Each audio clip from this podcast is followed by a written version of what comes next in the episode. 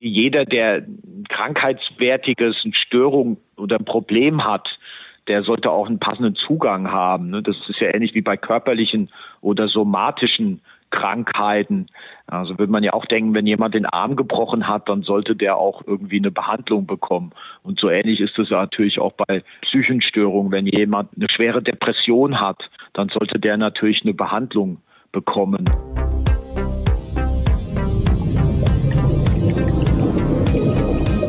Vier Meter tief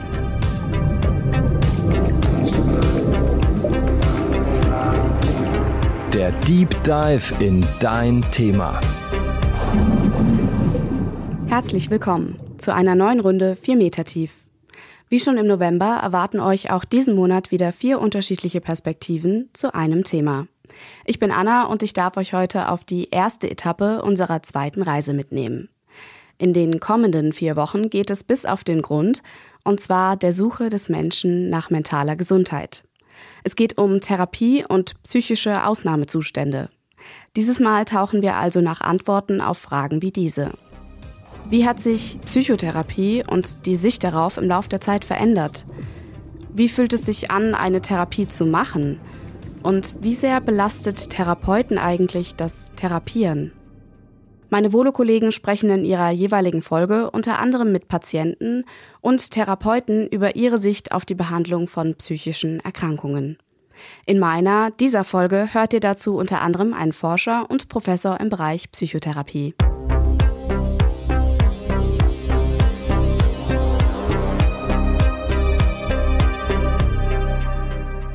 Ich überlege gerade eine Therapie zu machen.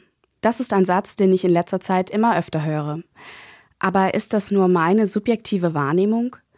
Eine Frage, auf die ich schnell eine klare Antwort gefunden habe. Nein.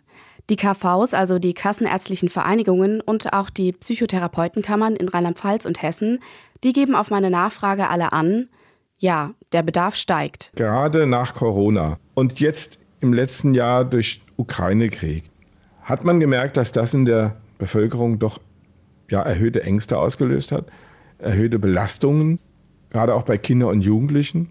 Denken Sie an die Zeit, in der Kinder und Jugendliche nicht in die Schule, nicht in die Kindergärten gehen konnten, zu Hause ohne soziale Kontakte. Das hat sehr viel verändert, das hat sehr viel ausgemacht. Und umso mehr sind die Nachfrage nach psychotherapeutischer Hilfe dann in der Folge gestiegen. Sagt Peter Andreas Staub. Er ist im Vorstand der KV Rheinland-Pfalz und selbst Psychotherapeut.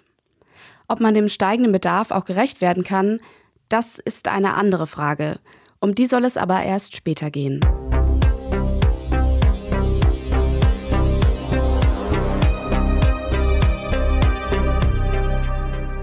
Ich habe mich mit Professor Wolfgang Lutz unterhalten, der an der Universität Trier zu Psychotherapie forscht und lehrt. Er hat mir erklärt, wann und wie Menschen eigentlich angefangen haben, Therapie für ihre psychischen Probleme zu suchen, beziehungsweise anzubieten? Es ist eigentlich ein sehr altes Thema geht wahrscheinlich zurück äh, sogar auf prähistorische Zeiten. Also äh, es gab sicher auch immer Leute, die angesprochen wurden, äh, besonders herausgehobene Stellung hatten äh, in, in einer Gesellschaft oder in einer Gruppe, äh, Schamanen, Medizinmänner oder Frauen auch, die, die eine besondere Rolle in der Gemeinschaft gespielt haben, die dann von, von Personen der Gruppe dann die Belastung haben, psychische Belastungen, Probleme hatten, dann, dann sicher angesprochen wurde oder in Trauerfällen, die, die dann auch ein bisschen äh, Support, Unterstützung geliefert haben. Wenn man aber auf die Psychotherapie im, im engeren Sinne dann das anschaut, dann muss man sagen, okay, das fing so Ende des 19., Anfang des 20. Jahrhunderts an. Vielleicht kann man sagen, Charcot, der sich dann äh, mit psychopathologischen Studien zur Hysterie äh, auseinandergesetzt hat und dann Hypnose als äh, Intervention oder Behandlungsmethode dann erprobt hat. Freud natürlich dann, also das an der Anfang des 20. Jahrhunderts, aber so ein richtig dann in Richtung Psychotherapie, auch im größeren Sinne mit unterschiedlichen Orientierungen, wie wir es heute haben, mit sehr, sehr vielen unterschiedlichen Verfahren, die auch für unterschiedliche psychische Störungen und Belastungen wirksam sind und äh, sehr gut auch erforscht sind. Das fing eigentlich erst nach dem Zweiten Weltkrieg richtig an, als äh, vor allen Dingen dann auch in den USA sehr, sehr viele Kriegsveteranen dann da waren und dann auch viele Personen mit PTSD-Behandlung oder heute würde man sagen mit posttraumatischen Belastungsstörungen also Veteranen dann da waren, die, die dann eigentlich Behandlung gebraucht haben. Und dann hat sich sozusagen dieses Fach klinische Psychologie und Psychotherapie immer äh, weiterentwickelt. Jetzt bis heute auch dann seit 1999 etwa in Deutschland das Psychotherapeutengesetz verabschiedet wurde, also dann doch mittlerweile eine sehr große Professionalisierung auch in diesem Feld vorliegt. Die Psychotherapieforschung hat sich enorm entwickelt ähm, und das auch ein Angebot ist, das viele Leute in, in Anspruch nehmen können, ne, während das ja früher doch, doch nur sehr vereinzelt möglich war. Es gibt also mittlerweile immer vielfältigere Lösungen für die unterschiedlichsten psychischen Probleme. Wer heutzutage eine Therapie sucht, tut das übrigens sehr häufig wegen Angststörungen oder auch wegen Depressionen. Das sagen unter anderem die Experten der kassenärztlichen Vereinigungen. Mit Suchterkrankungen hätten die Therapeuten ebenfalls oft zu tun. Auch Professor Lutz, denn er ist nicht nur forschend und lehrend tätig, sondern arbeitet zusätzlich als Therapeut in der Psychotherapieambulanz an der Uni Trier. Dort begegnen ihm neben den bereits genannten Erkrankungen zudem häufig Essstörungen und etwas seltener auch verschiedene Arten von Zwangsstörungen, wie er sagt. Er hat mir erklärt, ab wann man mit seinen Problemen professionelle therapeutische Hilfe suchen sollte. Ich denke, jeder, der krankheitswertiges, Störung oder ein Problem hat, der sollte auch einen passenden Zugang haben. Ne? Das ist ja ähnlich wie bei körperlichen oder somatischen Krankheiten. Also würde man ja auch denken, wenn jemand den Arm gebrochen hat, dann sollte der auch irgendwie eine Behandlung bekommen. Und so ähnlich ist es natürlich auch bei Psychenstörungen. Wenn jemand eine schwere Depression hat, dann sollte der natürlich eine Behandlung bekommen oder eine, Angststörung, Angst hat, aus dem Haus zu gehen, Leute zu treffen, dann sollte der natürlich eine Behandlung bekommen. Zur reinen Selbstfindung Zunächst mal ist ja Psychotherapie nicht gedacht. Das ist ja durchaus auch ein Verfahren für, für Personen, Patientinnen, Patienten mit massiven psychischen Problemen. Wenn Sie sich vorstellen, jemand kommt morgens gar nicht aus dem Bett, kann keine positiven Aktivitäten mehr machen, alles wird sehr, sehr negativ, die Zukunft, die Vergangenheit wird, wird sehr, sehr negativ eingeschätzt, die Gegenwart, dann kann das natürlich schon ein Ausdruck von einer Depression sein und wo man sich dann auch einfach mal Hilfe holt, oder dann auch aufsucht, einen Psychotherapeutinnen, Psychotherapeuten, äh, um, um da einfach eine Verbesserung äh, auch zu haben und dann auch nicht vielleicht arbeitsunfähig zu werden oder sowas, ne, gar nicht auf die Arbeit zu können äh, oder ähnliche Phänomene. Oder jemand, der eine starke soziale Phobie hat, nicht richtig Freunde treffen kann, keine Partnerschaften eingehen kann, weil so viel Ängste hat in, in, in Gruppen zum Beispiel, dann bestimmte Situationen extrem meidet, der leidet natürlich auch sehr, sehr stark unter der Situation. Da kommt dann manchmal zu dieser sozialen Angst, äh, kommt dann vielleicht sogar noch eine Depression dazu, weil man bestimmte Möglichkeiten gar nicht hat, die andere Personen dann haben. Und man sieht das ja vielleicht auch im Umfeld, in der Familie oder bei Freunden dass da bestimmte Prozesse viel leichter gehen und dann ist halt die Belastung sehr hoch und da sollte man sich auf jeden Fall dann auch Hilfe holen. Ne? Und wenn man Angststörung hat, eine Zwangsstörung hat, eine Traumastörung, ja, in Trier gab es vor ein paar Jahren ja auch eine Amokfahrt. Viele Leute haben ja auch ein Angebot gemacht, etwa äh, einerseits zur Erste Hilfe, also zur Krisenintervention, aber auch wenn sich herausgestellt hatte, dass Leute da eine, eine, Traumastörung entwickelt haben. Das ist ja nicht bei allen so, wenn ein, eine solche Krisensituation auftritt. Nicht alle, die ein Trauma erleben, entwickeln auch eine posttraumatische Belastungsstörung. Aber die, die einen entwickeln, die sollten auf jeden Fall dann auch sich Hilfe holen und eine Psychotherapie aufsuchen. Oft liest und hört man von dem Stigma, das psychische Erkrankungen umgibt. Viele Menschen trauen sich deshalb oft nicht, überhaupt mit jemandem über ihre Probleme zu sprechen, geschweige denn therapeutische Hilfe zu suchen. Von Professor Lutz wollte ich wissen, wie hat sich denn seiner Einschätzung nach die Sicht der Menschen auf Therapie verändert?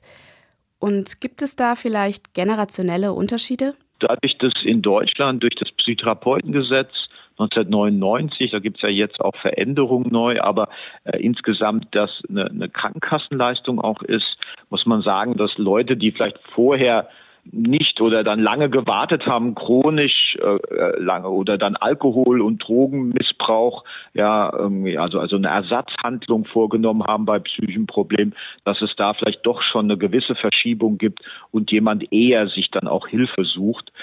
Aber das kann man eigentlich auch nicht so richtig pauschalisieren. Ich glaube, so der Trend ist schon da, aber das gilt nicht für alle. Also viele Personen haben nach wie vor sozusagen so einen gewissen Widerstand oder das Gefühl, soll ich wirklich zum Therapeuten gehen? Ich habe doch gar nichts. Ne? Ich sollte mich vielleicht mehr zusammenreißen oder die Familie sagt das oder auch wenn jemand eher aus einem sozioökonomisch schlechteren Hintergrund kommt, da ist immer noch die Tendenz, dass die eher Psychopharmaka bekommen denn Psychotherapie. Man kann vielleicht sagen, dass die jüngere vielleicht weniger Vorteile haben oder, oder überhaupt jüngere Generationen vielleicht ein bisschen offener sind, vielleicht ein besseres psychologischen also das lässt sich natürlich nicht generalisieren oder kann man nicht pauschal sagen, aber jüngere äh, Patientinnen und Patienten haben vielleicht da äh, ein eheres noch vielleicht ein Verständnis für psychosomatische, psychologische Zusammenhänge oder für ein entsprechendes ja, Störungs- oder Krankheitsverständnis. Bei Älteren herrscht vielleicht mehr eine medizinische Sicht vor, eine Tendenz, sozusagen die Probleme eher im Körper zu sehen oder eine somatische Krankheit damit zu verbinden. Aber das ist, glaube ich, sehr schwer zu pauschalisieren, weil doch mittlerweile die Wahrnehmung auch, wenn man irgendwie sehr stark belastet ist von einer Depression, zwar immer noch nicht vergleichbar vielleicht von, von körperlichen Krankheiten. Wenn Sie den Arm gebrochen haben, ist für jeden klar, okay, da muss eine Behandlung her. Das kann man nicht einfach so lassen. Während bei einer Depression dann durchaus auch immer noch mal das Umfeld vielleicht sagt, jetzt reiß dich mal zusammen oder sowas und das nicht unbedingt als eine ja, eine Störung, eine Krankheit überhaupt angesehen wird, die, die behandlungsbedürftig ist. Die Nachfrage nach einem Therapieplatz ist während der Corona-Pandemie stark angestiegen. Besonders Kinder und Jugendliche hätten in der Zeit therapeutische Hilfe gesucht. Das haben mir jedenfalls die Psychotherapeutenkammern in Hessen und Rheinland-Pfalz gesagt.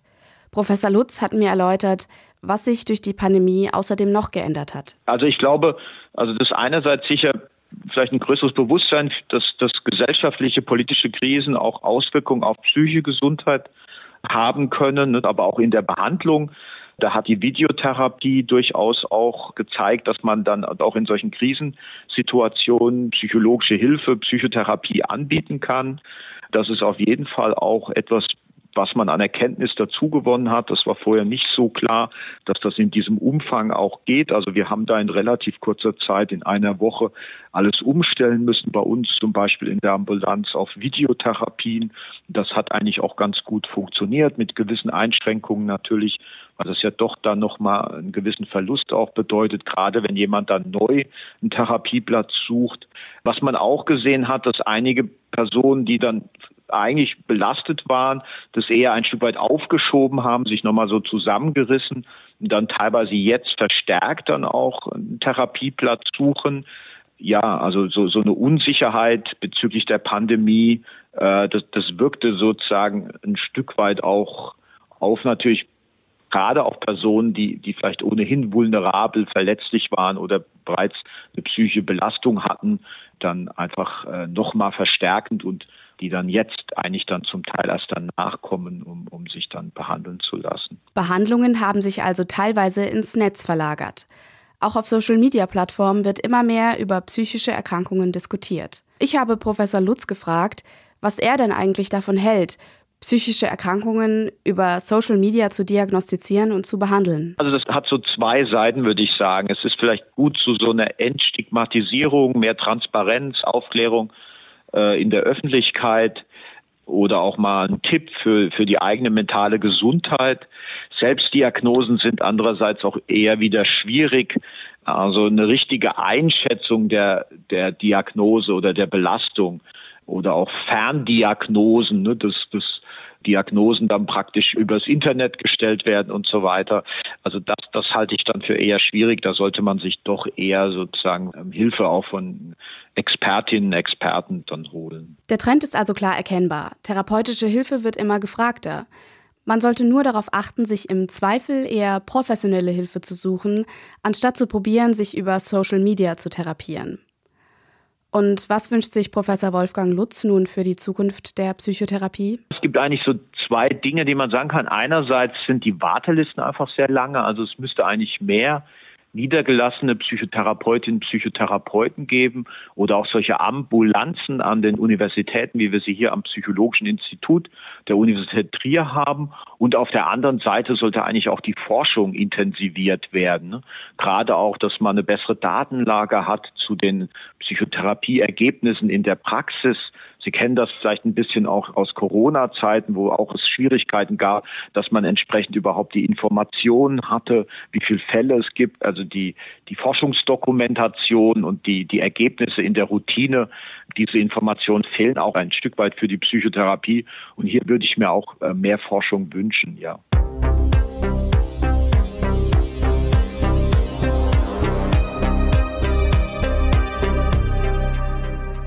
Nun also nochmal zurück zu der Anfangsfrage. Reicht denn das Angebot an Therapieplätzen? Pauschal gesagt, eher nicht, nein. Denn in Rheinland-Pfalz wartet man laut Therapeutenkammer im Schnitt etwa 19 Wochen auf einen Platz. In Hessen sind es durchschnittlich fünf Monate, die man der Kammer nach warten muss.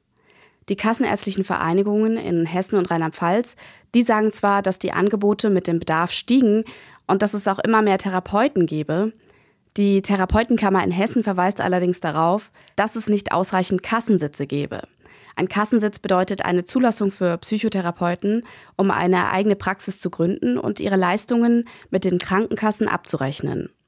Die Bedarfsplanung sei aber seit den 90er Jahren nicht an die Nachfrage angepasst worden. Das sagt die Therapeutenkammer in Hessen. Zuständig für die Bedarfsplanung sind die kassenärztlichen Vereinigungen.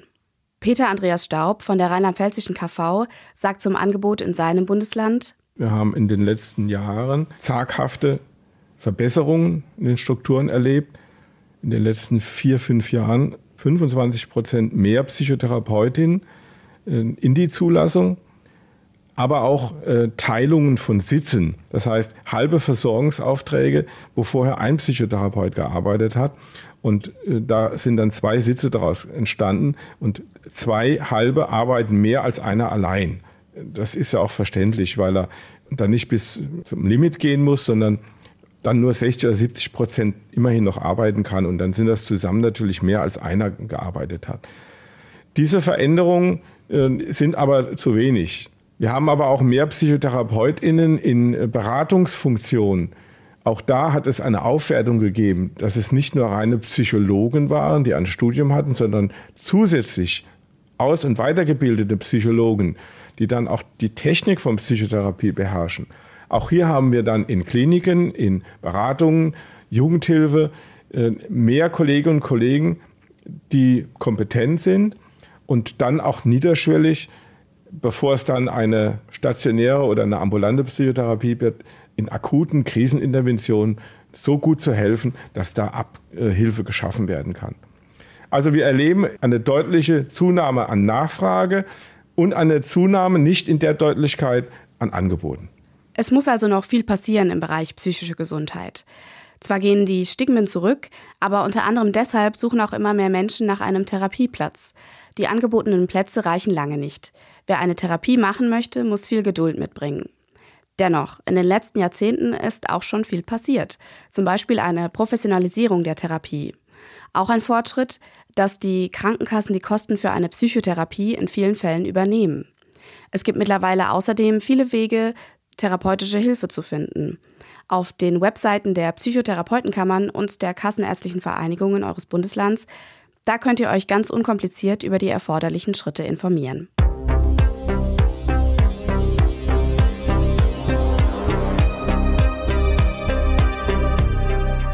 So, das war's erstmal von mir. In der nächsten Folge von 4 Meter tief stellt euch dann Caroline die Betroffenen-Sicht vor. Sie hat unter anderem mit jemandem gesprochen, der wegen der eigenen psychischen Gesundheit in einer Klinik war. Mehr von uns Volus und unseren Gesprächspartnern erfahrt ihr auf unserem Instagram-Account. Einfach nach 4 Meter tief suchen. Tschüss und bleibt gesund. 4 Meter tief ist eine Produktion der VRM von Allgemeiner Zeitung, Wiesbadener Kurier, Echo Online und Mittelhessen.de. Redaktion und Produktion die VolontärInnen der VRM. Vielleicht habt ihr selbst eine Idee oder Themenwünsche für einen der nächsten Deep Dives? Dann her damit. Wir freuen uns über Anregungen und Kritik, am besten per Mail an 4-meter-tief at vrm.de.